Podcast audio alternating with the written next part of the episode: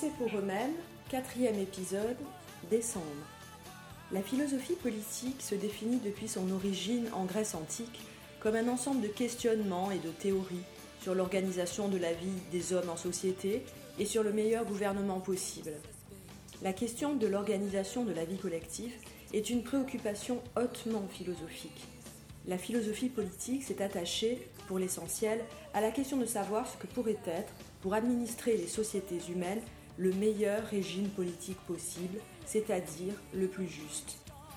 À quelles conditions un régime politique est-il juste? La politique est-elle l'affaire de tous ou de quelques-uns? Pourquoi et comment ne pas se faire confisquer son pouvoir de jugement et de décision politique par ceux qui nous gouvernent? Comment distinguer la politique et le politique? Pourquoi peut-on dire que la politique divise alors que le politique rassemble? Telles sont les questions qui vont engager ce mois-ci les futurs citoyens responsables que sont les TS1.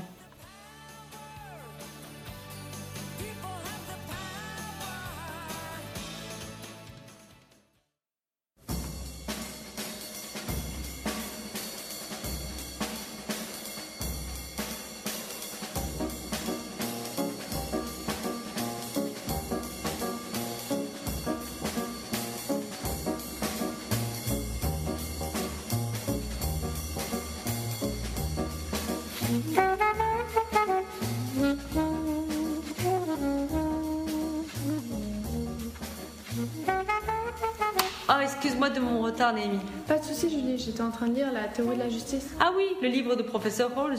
Oui, il aborde ici la théorie du voile d'ignorance, dont il a parlé au dernier cours. Oui, mais tu as compris Car je trouve que cette théorie demeure tout de même abstraite et dure à se représenter, non? Eh bien, il a développé sa théorie dans les années 50, à partir de son analyse des crises mondiales et sociales. Il a inventé cette théorie dans le but de déduire des principes de justice susceptibles d'être acceptés par les membres d'une société. La théorie du voile d'ignorance revient à professeur Rawls, bien qu'il ait reprise de John Arsani. Oui, bien sûr. Et professeur Rawls a élaboré sa théorie en réaction à la doctrine de l'utilitarisme de Bentham, euh, qui est fondée sur le principe d'utilité et qui permet de juger toute action en fonction de l'augmentation ou de la diminution du plaisir qu'elle procure. Euh, Pour Bentham, une action est bonne dans la mesure où elle contribue au bonheur du plus grand nombre, et ce bonheur est lié à la quantité des plaisirs. Tout à fait. Et professeur Rawls va s'opposer à cette conception par l'inégalité du traitement des individus, en privilégiant les individus jugés plus utiles au fonctionnement de l'État. Il s'appuie donc sur le principe d'égalité et de justice pour s'opposer à cette doctrine. Oui. Et dans sa théorie, professeur Rawls utilise la situation hypothétique dite situation originelle, c'est bien cela Exactement. Dans laquelle les hommes seraient contraints de se placer derrière un voile d'ignorance euh, pour déterminer les principes d'organisation de, la soci- de la société afin qu'ils soient les mêmes pour tous. Ce voile d'ignorance empêche de favoriser son propre intérêt puisque les personnes qui élaborent les principes de justice devront s'imaginer comme étant dans l'ignorance de leur propre situation dans la société, euh, comme de leur goût et de leur personnalité. Oui, et d'ailleurs, cette position originelle, bien qu'elle soit propre à professeur Rose, est une expérience de pensée qui fait appel à l'imagination humaine pour aborder un problème et qui a été utilisée dans la philo- philosophie politique. Oui. Donc, euh, la position originelle de Rawls correspond à l'état de nature chez Hobbes, Locke et Rousseau, qui, par cet état constituant une fiction théorique, permet de faire comprendre la nécessité en fait d'un tel état. Oui. Et d'ailleurs, M. Rawls rejoint même avec sa théorie la tradition du contrat social de Hobbes, Locke et Rousseau, comme tu l'as dit, euh, en présupposant justement cet état de nature. Mais quels sont les principes de justice pour professeur Rawls? C'est très simple, Julie. Selon professeur Rawls, tous les individus s'accorderont dans cette situation sur deux principes de justice. Tout d'abord sur celui de liberté, car par cette théorie, chaque citoyen doit avoir accès aux mêmes libertés et la liberté doit être compatible avec celle des autres membres de la société. Puis sur le principe de différence. Ce principe autorise des inégalités économiques et sociales à la seule condition que celles-ci s'organisent à l'avantage des plus défavorisés et qu'elles soient attachées à des fonctions ouvertes à tous. Oui. Cependant, l'égalité que recherche Ro- professeur Rawls par cette théorie ne peut pas être considérée comme totale. Euh, En effet, cette théorie semble finalement oublier un groupe d'individus qui ne seraient pas rationnels et n'auraient donc pas cette capacité à se placer derrière le voile d'ignorance. D'ailleurs, c'est bien ce qu'avait soutenu le professeur Notzig, tu te souviens, lors de cette conférence. Oui, tout à fait. Il y a même un risque que les individus ne puissent s'imaginer dans leur position originelle faisant partie des plus désavantagés. Donc la démarche de professeur Rawls ne serait ainsi pas applicable à toute la société. Oui. Toutefois, malgré les quelques défaillances de sa théorie, euh, John Rawls, de son nom, euh, a élargi le problème de justice qui est au cœur de la société euh, au domaine de la philosophie comme des sciences sociales et de l'économie. il a ainsi ouvert la voie à de nouvelles recherches. Ah, nos, nos cafés arrivent. Ah Thanks. Thank you.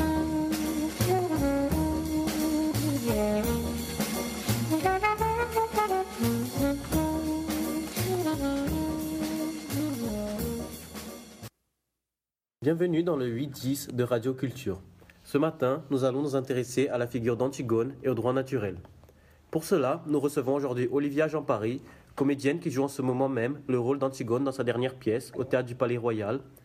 S'ajouteront deux invités exclusives Victoria Chauvard, professeure de droit à Aix-en-Provence, Tiffaine Perse, écrivaine et philosophe qui porte dans son dernier livre intitulé Le droit naturel du XXIe siècle, un regard nouveau sur le droit naturel. Antigone est une tragédie grecque de Sophocle dont la date de création se situe en 441 avant Jésus-Christ. Elle appartient au cycle des pièces thébaines avec Oedipe roi et Oedipe à colonne, décrivant le sort tragique d'Oedipe qui est le roi de Thèbes et de ses descendants. Madame Jean Paris, pourquoi est-il important pour vous de représenter cette figure emblématique qu'est Antigone? Antigone est une héroïne tragique qui donne son nom à la pièce. Elle est un personnage éponyme à haute densité tragique. C'est la fille d'Oedipe. Antigone s'oppose jusqu'à la mort à Créon qui avait interdit d'ensevelir son frère Polynice pour des raisons politiques. Antigone, et en particulier son combat contre Créon, ont revêtu de nombreuses significations selon les œuvres. Pouvez-vous nous expliquer la particularité du théâtre de Sophocle? Sophocle est un dramaturge grec. Son théâtre approfondit les aspects psychologiques des personnages. Ses pièces mettent en scène des héros, souvent solitaires et même rejetés, et confrontés à des problèmes moraux, desquels naît la situation tragique. Madame Chauvard, dans vos cours, vous faites souvent le lien entre le droit et la philosophie, notamment en parlant de la figure d'Antigone. Quels sont les thèmes principaux mis en avant dans Antigone? Dans Antigone, la grandeur et la puissance de l'homme sont mises en avant, c'est-à-dire la puissance de Créon en tant que roi, mais aussi la nécessité de la société. Les hommes ont besoin d'une société pour les gouverner afin d'être libres et d'être en sécurité. Antigone est une femme seule qui affirme face au despote Créon qu'il existe des droits que lui-même, le législateur, n'a pas le droit de piétiner. Ce sont les droits de l'homme. Mais qu'est-ce que le droit naturel? Le droit naturel est l'ensemble des droits que tous les humains sont supposés posséder en raison de leur nature commune, indépendamment de leur position sociale, de leur ethnie. Elle fait donc abstraction de toute institution conventionnelle. Il dérive donc de la nature même d'un être. C'est l'ensemble des normes prenant en considération la nature de l'homme et sa finalité dans le monde, ainsi que la liberté, le droit de propriété et l'égalité. De ces droits fondamentaux en découlent d'autres, le droit de défense personnelle et celui de libre communication par exemple. Cependant, il est très important de faire la distinction entre le droit positif et le droit naturel. En effet, le droit positif est imposé par la société, tandis que le droit naturel est inné. Madame Perse, quel est le lien avec Antigone? On peut interpréter cette pièce comme une opposition entre deux lois, une loi positive, humaine, et loi naturelle, divine. Antigone oppose aux lois que posent les hommes des lois qui ne sont peut-être pas écrites mais qui s'imposent à eux s'ils savent écouter la voix de leur conscience. Antigone incarne l'idée de justice supérieure, principe de résistance à la justice telle que les hommes l'instituent, et au nom de laquelle elle est décidée d'offrir le sacrifice de sa vie. Dans sa pièce, Sophocle montre que l'ordre et la paix ne sauraient en aucun cas s'obtenir aux dépens de la loi morale. Violer la loi naturelle provoque au contraire la déchéance et la mort. Oui, en effet, la pièce offre une première ébauche de ce que pourrait être le droit naturel. Par un édit, le roi Créon interdit de célébrer les rites funéraires de Polynice. Antigone transgresse l'interdiction en vertu de lois non écrites. Donc dans la pièce, je cite, elle dit que donc je ne croyais pas, certes, que tes édits eussent tant de pouvoir qu'ils permissent à un mortel de violer les lois divines. Loi non écrite, celle-là, mais intangible. Ce n'est pas d'aujourd'hui ni d'hier, c'est depuis l'origine qu'elles sont en vigueur. Dans votre livre, vous faites à de nombreuses reprises référence à Aristote. Quelle conception Aristote a-t-il du droit naturel? Aristote, dans l'éthique à Nicomaque, dit La justice politique elle-même est de deux espèces, l'une naturelle, l'autre légale. Et naturelle, celle qui a partout la même force et ne, dépend pas de telle ou telle opinion, Légale, celle qui à l'origine peut être indifféremment ceci ou cela, mais qui une fois établie s'impose. Le terme relativement récent de droit n'appartient pas au vocabulaire des anciens. Chez eux, le droit se dit le juste. Il y a donc bien listé l'idée d'un juste naturel chez Aristote, la justice naturelle étant celle qui a partout la même force et ne dépend pas de telle ou telle opinion. Distinguer entre le juste et l'injuste suppose un travail de la raison pour découvrir ce qui est conforme ou non à la nature universelle de l'homme, dont la fin, le bonheur, exige la réalisation de certaines dispositions de l'âme, elle-même naturelle et universelle. Les premières formulations du concept de droit naturel viennent du théologien et juriste espagnol et portugais du XVIe siècle et ont ensuite été reprises et reformulées par les théoriciens du contrat social comme Hobbes, Locke ou Rousseau à partir de la notion nouvelle pour l'époque d'état de nature. Donnez-vous des exemples concrets à vos élèves de l'utilisation du droit naturel? Oui, par exemple, le droit naturel a vécu une renaissance en 1945. Après la Seconde Guerre mondiale, le tribunal international de Nuremberg va juger les nazis. Mais leurs crimes n'étaient pas interdits par la loi au moment où ils étaient commis. Ce procès est donc justifié par le fait que c'était un crime contre l'humanité qui codifie une règle de droit naturel. Ce procès s'impose à la conscience de l'humanité. Merci beaucoup, cher invité. Malheureusement, nous n'avons plus de temps. À la semaine prochaine. Bonjour et bienvenue sur Vita Nova Radio, la radio philosophique de la région. Aujourd'hui, nous allons nous intéresser à Henri David Thoreau, philosophe américain du XIXe siècle, ainsi qu'à son rapport à la désobéissance civile, concept délicat qui suscite le débat et la réflexion. Nous accueillons aujourd'hui Selena et Stella, deux étudiantes passionnées, afin qu'elles nous parlent un peu plus de Thoreau. Stella, Selena, pouvez-vous nous le présenter? Tout d'abord, Thoreau est un fervent défenseur de l'idée de désobéissance civile. Il porte une forte exigence morale et un farouche attachement à la liberté. C'est un auteur à part qui a influencé par ses idées de grands hommes politiques. On a l'habitude de citer par exemple Tolstoï, Gandhi ou encore Martin Luther King. Ce philosophe américain considère la philosophie comme un art de vivre, la vie étant elle-même une expérience philosophique. Pourriez-vous nous donner quelques précisions sur la philosophie de Thoreau? Je ne suis pas certaine que tous nos auditeurs la connaissent. La philosophie de Thoreau est une philosophie politique, tout comme celle d'Emerson. Elle est notamment caractérisée par le refus de la conformité et donc de la société telle qu'elle existe. Il déclare, d'ailleurs vouloir, je cite, vivre de façon réfléchie, n'affronter que les faits essentiels de la vie. Pour Thoreau, toute pensée est donc un acte moral qui implique le fait de penser par soi-même. Il a d'ailleurs écrit un essai sous le titre de la désobéissance civile en 1849, terme qu'il a lui-même créé. Cet ouvrage a été publié dans le contexte de la guerre du Mexique et de l'esclavage aux États-Unis avant la guerre de sécession. Si je me souviens bien de mes cours de philosophie, qui commencent tout de même à remonter un petit peu, la désobéissance civile est le refus assumé et public de se soumettre à une loi, un règlement, une organisation ou un pouvoir jugé inique par ceux qui le contestent. Ce refus est aussi une arme de combat pacifique. Rosa Parks en est un exemple. Elle a refusé de céder sa place dans un bus à un homme blanc. Cet acte de désobéissance civile a provoqué le boycott des bus de la ville de Montgomery par la communauté noire. C'est bien beau et idéaliste tout ça, mais comment cette désobéissance civile est-elle abordée par Thoreau Eh bien, dans le cas de Thoreau, l'important est surtout de savoir dans quelle mesure nous devons obéir à ce qui va à l'encontre de notre conscience. Il remet alors en question la pertinence de la démocratie, soit le fait de suivre une loi alors que celle-ci est jugée illégitime par notre morale. Discutons de la guerre du Mexique. Cette guerre des États-Unis visait à ce qu'ils annexent les territoires mexicains et elle a opposé ces deux pays entre 1846 et 1848. C'est au travers de cette guerre que beaucoup d'abolitionnistes du Nord ont vu une tentative des esclavagistes d'étendre l'esclavage et d'assurer ainsi leur influence sur le gouvernement fédéral. Cette guerre a-t-elle inspiré Toro Comment peut-on y rattacher le concept de désobéissance civile? Eh bien, selon Toro, la guerre du Mexique révèle à quel point les décisions peuvent être l'œuvre d'un nombre assez restreint d'individus. Ceux-ci se servent du gouvernement comme d'un outil personnel en bridant le peuple, qui n'aurait d'ailleurs pas forcément consenti initialement à cela, contrairement par exemple au référendum d'initiative populaire. Toro se pose alors cette question. Ne peut-il exister un gouvernement dans lequel les majorités décident de ce qui est juste ou injuste? Le respect de la loi, d'après lui, doit venir après celui des droits. C'est la défense de la conscience de l'individu qui est posée. Du coup, son attitude est la même que celle des anarchistes? Non, elle s'en distingue. Il ne réclame pas d'absence totale de gouvernement, mais un meilleur gouvernement. Par ailleurs, la vraie cause que défend Taureau et qui suscite son sentiment de révolte, c'est l'existence de l'esclavagisme dans son pays. Il dénonce l'indécision dominante de milliers de gens opposés en opinion à l'esclavage et à la guerre, mais qui ne font rien pour y mettre un terme. Merci beaucoup d'avoir éclairé ma lanterne à ce sujet.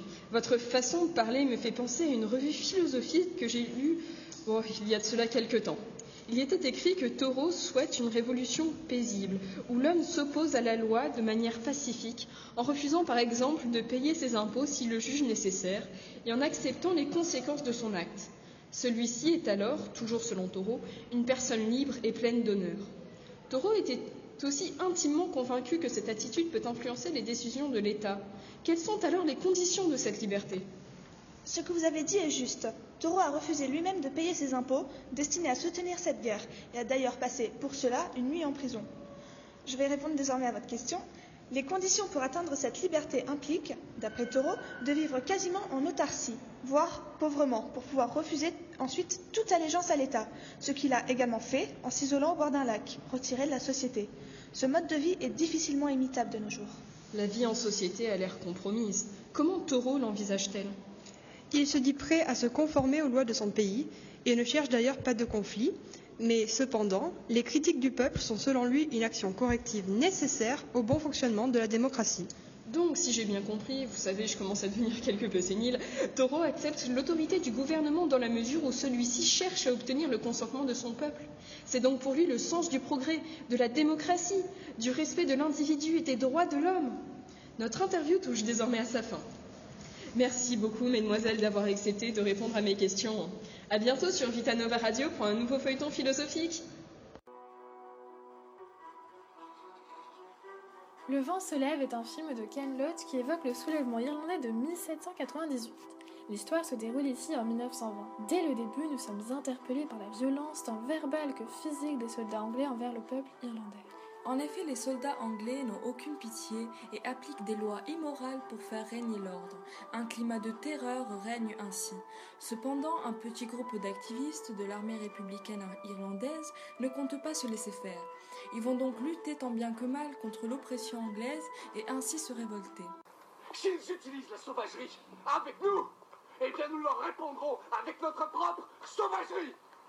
Bienvenue sur Vitanova Radio. Comme vous avez pu le deviner, nous allons aujourd'hui parler de la révolte et plus précisément nous demander si la révolte peut être un droit.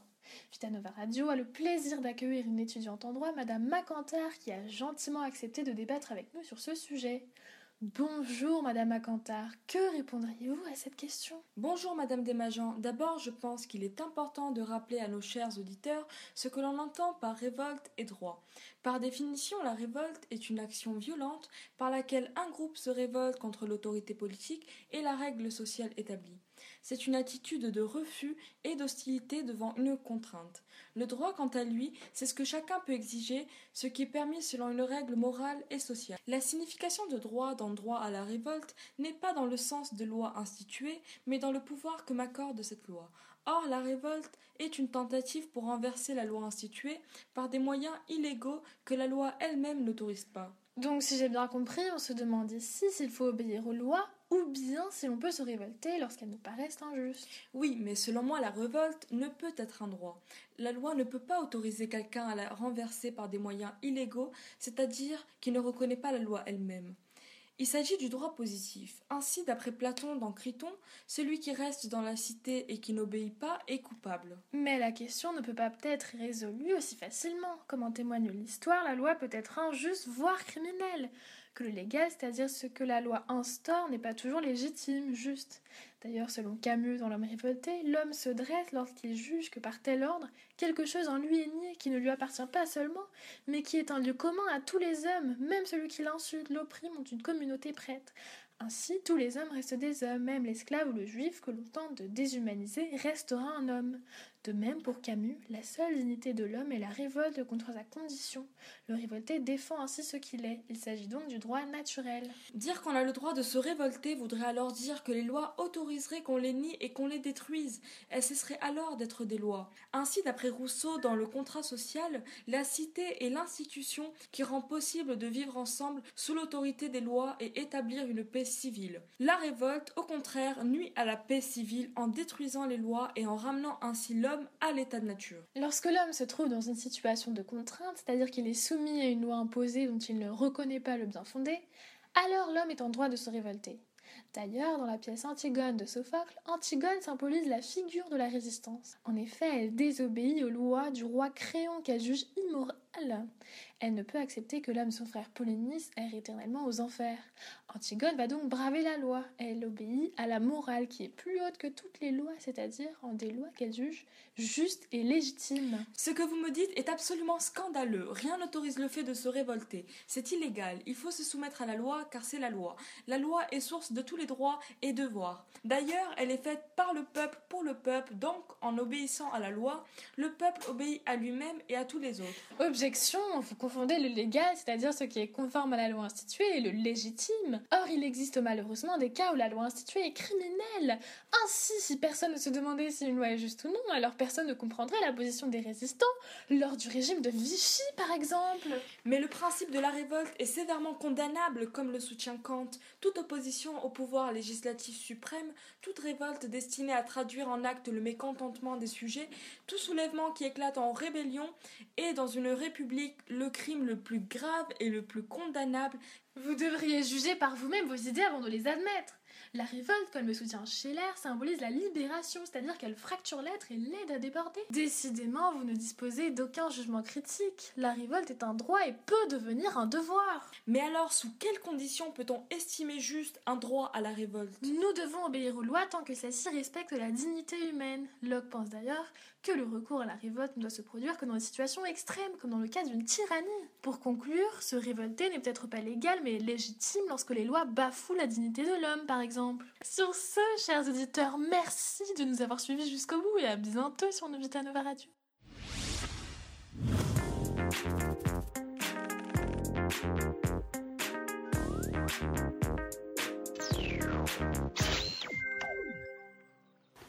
Bonjour chers auditeurs, bienvenue sur Vita Nova Radio. Aujourd'hui, nous allons aborder le thème vivre en société et pour cela, nous recevons deux philosophes, John et Stella. Bonjour. Bonjour. Donc nous allons parler de la fable de La Fontaine intitulée Le loup et l'agneau, qui met en scène des animaux pour mieux évoquer les hommes, un agneau innocent et un loup puissant. Elle met en évidence une réalité cruelle à portée universelle. Le dialogue entre le loup et l'agneau met en évidence le comportement de celui qui non seulement exerce sa violence sur le plus faible, mais qui cherche à la justifier. Elle vise également à dénoncer la monarchie absolue mise en place par Louis XIV.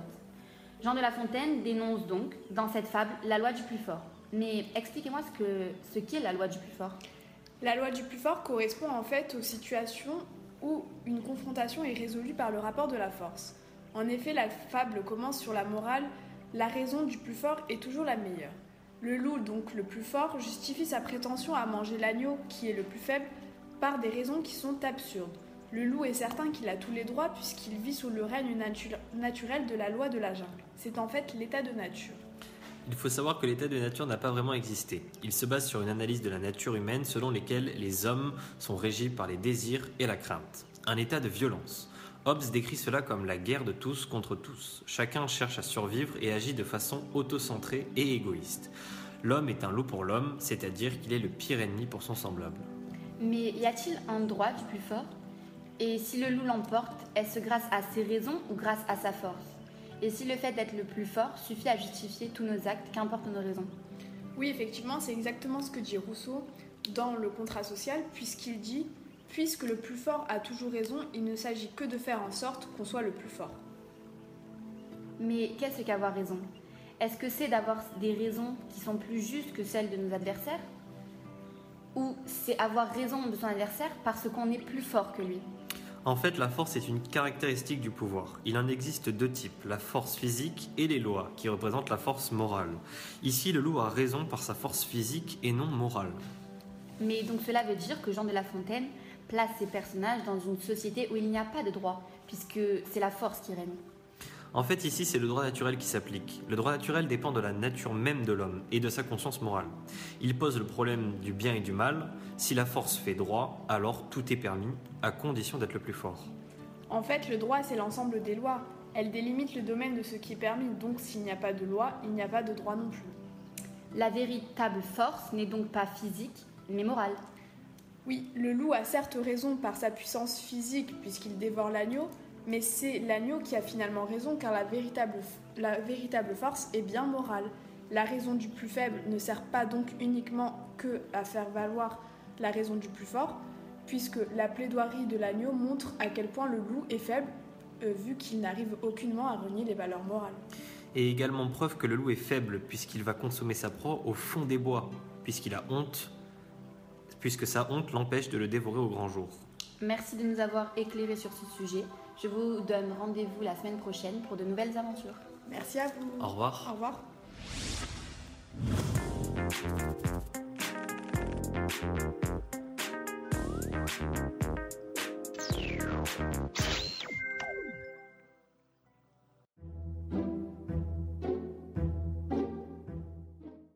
Bonjour à tous, je suis Madame Gillette. Je vous souhaite la bienvenue sur le plateau de Vita Nova Show. Aujourd'hui, c'est le grand jour, la finale entre Thérèse et Daïla. Bonjour. Bonjour. Et nous sommes accompagnés de celle qui nous éclaire toutes les semaines, Justine. Bonjour à tous. Alors, je vous rappelle que Thérèse avait un léger avantage puisqu'elle a 36 points, face à Daïla qui en a 32.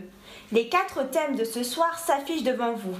Nous avons politique, cuisine, cinéma et sport. Thérèse, à vous de tourner la roue pour déterminer le thème qui va vous opposer ce soir. C'est donc le domaine politique qui déterminera notre championne de cette semaine. Vous êtes prête? Oui. C'est parti. Première question. Qu'est-ce que le politique? Le politique correspond au gouverné, c'est-à-dire aux citoyens ou encore au peuple. Il se doit de se responsabiliser et de faire partie de la vie politique de son pays. Correct. En effet, le politique, c'est nous, le peuple, notre société. Justine, avez-vous des précisions? Le politique a comme devoir d'être revendicatif et de communiquer aux gouvernants des revendications concernant des décisions politiques pour mieux vivre ensemble.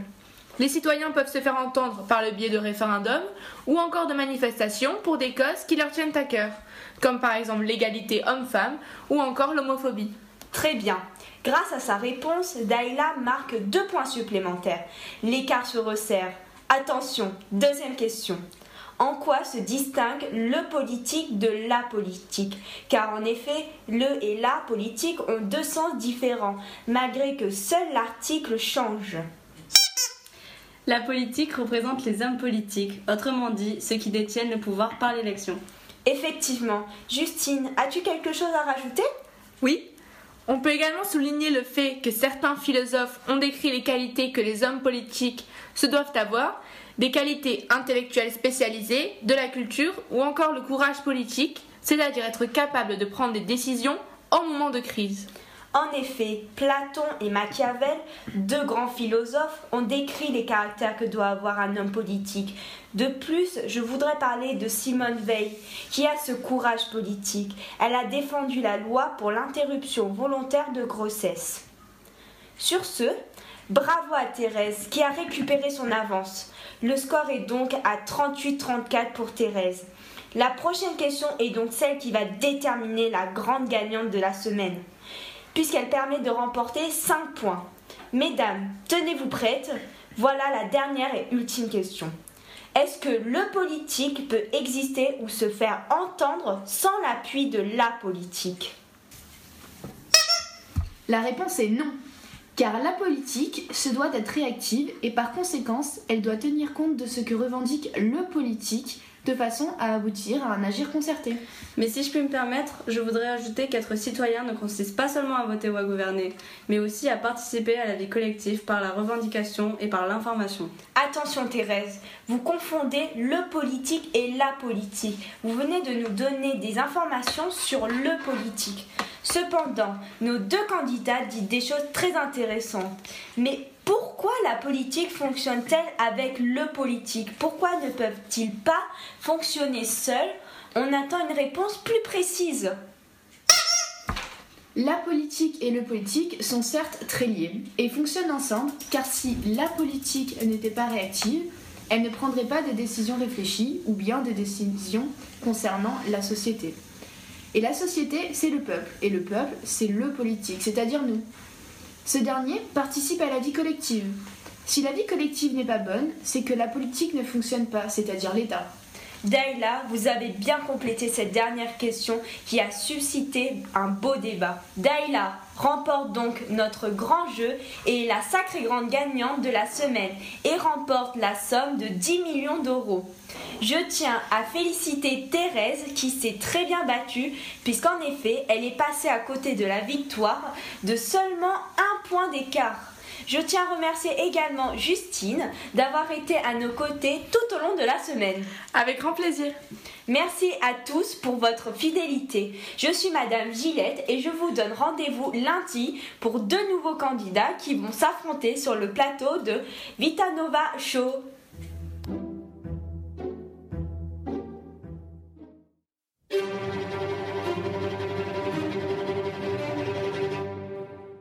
Bonsoir à tous et bienvenue sur Vitanova Radio, la radio spéciale philosophie. Ce soir, un sujet important et d'actualité en France, la démocratie participative. Pour commencer, Aristote pense que l'homme est un animal politique et que c'est au sein d'une société qu'il va pouvoir développer ses capacités et peut-être connaître le bonheur collectif en ayant atteint le niveau de l'autarcie. Ce premier élément nous laisse penser que la démocratie participative est le meilleur moyen d'atteindre cette société utopique. Mais qu'est-ce que c'est la démocratie participative? Il s'agit d'une forme de partage et d'exercice du pouvoir fondée sur la participation directe des citoyens à la politique de leur État. En d'autres termes, c'est ce que disait Abraham Lincoln, le gouvernement du peuple, par le peuple et pour le peuple. Cette forme de démocratie s'inspire des concepts développés dans les années 60 en France dans les entreprises afin d'améliorer les conditions des postes de travail. On parle également de démocratie délibérative qui permet de rendre compte des différents processus permettant la participation du public à l'élaboration des décisions politiques. Je suis ce soir avec un invité, Vincent Bayard, maire de Saillant, petit village français, qui a mis en place une démocratie participative. Bonsoir Vincent et racontez-nous quels sont les enjeux de cette démocratie. Bonsoir. Tout d'abord, cette démocratie provient des lacunes de la démocratie représentative. Tout d'abord, un parlement non représentatif de la population, un éloignement des élus du terrain et de la réalité quotidienne. C'est un sentiment pour les citoyens de ne pas être compris, et c'est également leur méfiance envers les hommes politiques.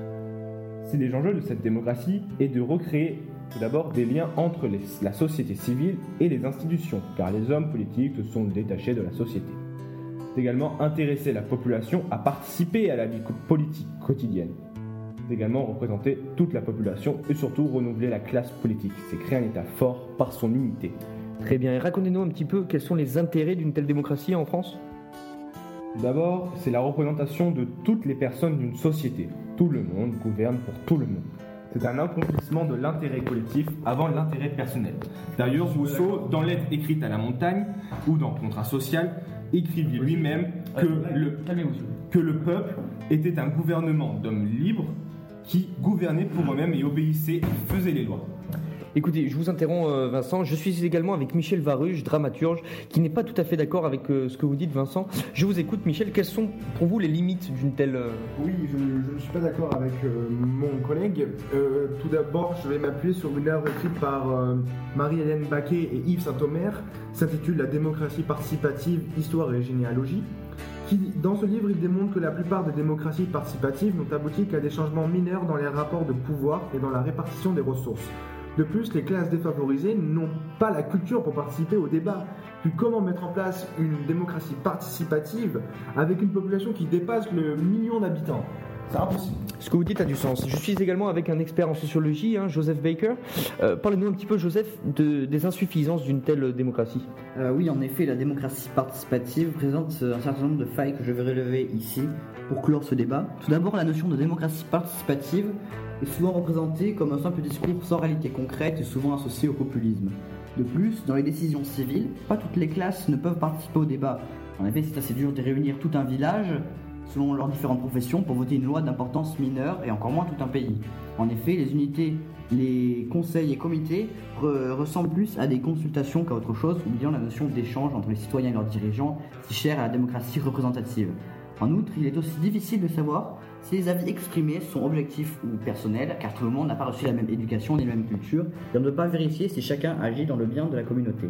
Enfin, sur le plan de la critique générale, la plupart de mes confrères sont d'accord comme moi sur l'affirmation suivante de Archon Fung et Eric Online White. Aucune coopération solide et véritablement porteuse d'une plus-value démocratique n'est susceptible d'émerger durablement en l'absence d'un contre-pouvoir efficace. Eh bien, écoutez, merci Monsieur Baker. Si je dois conclure, chers auditeurs, je dirais que la démocratie participative est une démocratie intéressante sur le papier, mais évidemment très difficile à mettre en place à l'échelle d'un pays.